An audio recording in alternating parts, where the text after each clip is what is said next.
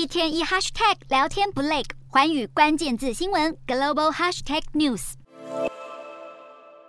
这节的寰宇大话题要来关注到亚洲货币，先来看到日元的部分。日本经济新闻就报道，日元的重贬正在导致日本的国力走下坡。日经就指出了，如果是按照一美元兑一百四十日元来换算的话，那么今年日本名目 GDP 是三点九兆美元，是从一九九二年以来时隔将近三十年首度低于四兆美元。那么中由于以美元计价的 GDP、进出口等等的数据是衡量国力指标之一。日本一桥大学的名誉教授野口优纪雄他就说了，货币贬值将会导致国力下降，并且将会难以从海外吸引人才，阻碍经济增长。另外，如果是以这样子相同的汇率，也就是一美元兑一百四十日元来计算的话，日本平均年薪是三万美元。对外籍工作人员而言，这样的发展使得在日本工作的吸引力是锐减，而以美元计价来看，日经平均指数今年下跌了百分之二十三，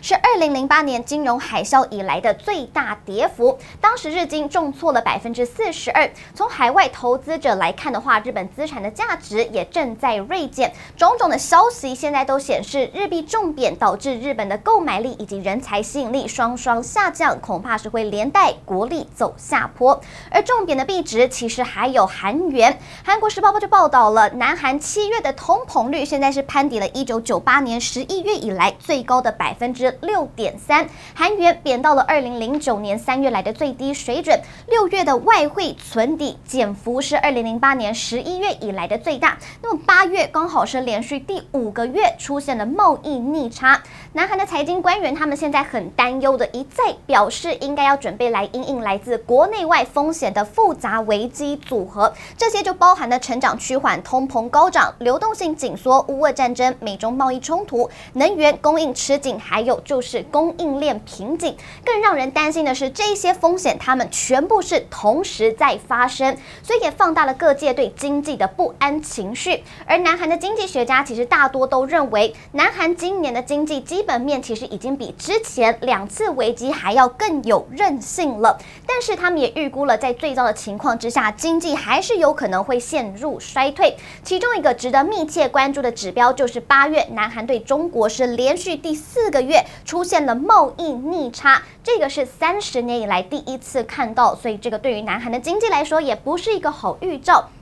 南韩今年来的一连串经济数据以及市场的表现，都引发各界担心，南韩经济是否正在走向另一场危机。不过，在美国联准会这样的激进升息周期，导致所有的主要货币对美元汇率几乎都是大幅贬值之际，新加坡的新元其实已经成为了亚洲货币当中的佼佼者。截至九月十九号为止，今年来亚币当中就是以新元的表现是最好的，贬值百分之四点三。接着就是印尼盾贬值超过百分之四点八，其他的亚币其实跌幅都已经超过了百分之六，日元就是最惨的跌幅已经将近百分之二十。那么由于预期新加坡的金融管理局将会在十月的会议当中继续维持他们的紧缩政策来抑制通膨，所以高盛、花旗还有包含了三菱、日联等等的银行，其实他们都是相当的看好新元。三菱、日联就预期了新元的汇率到今年底之前。将会升到一美元兑一点三八新元。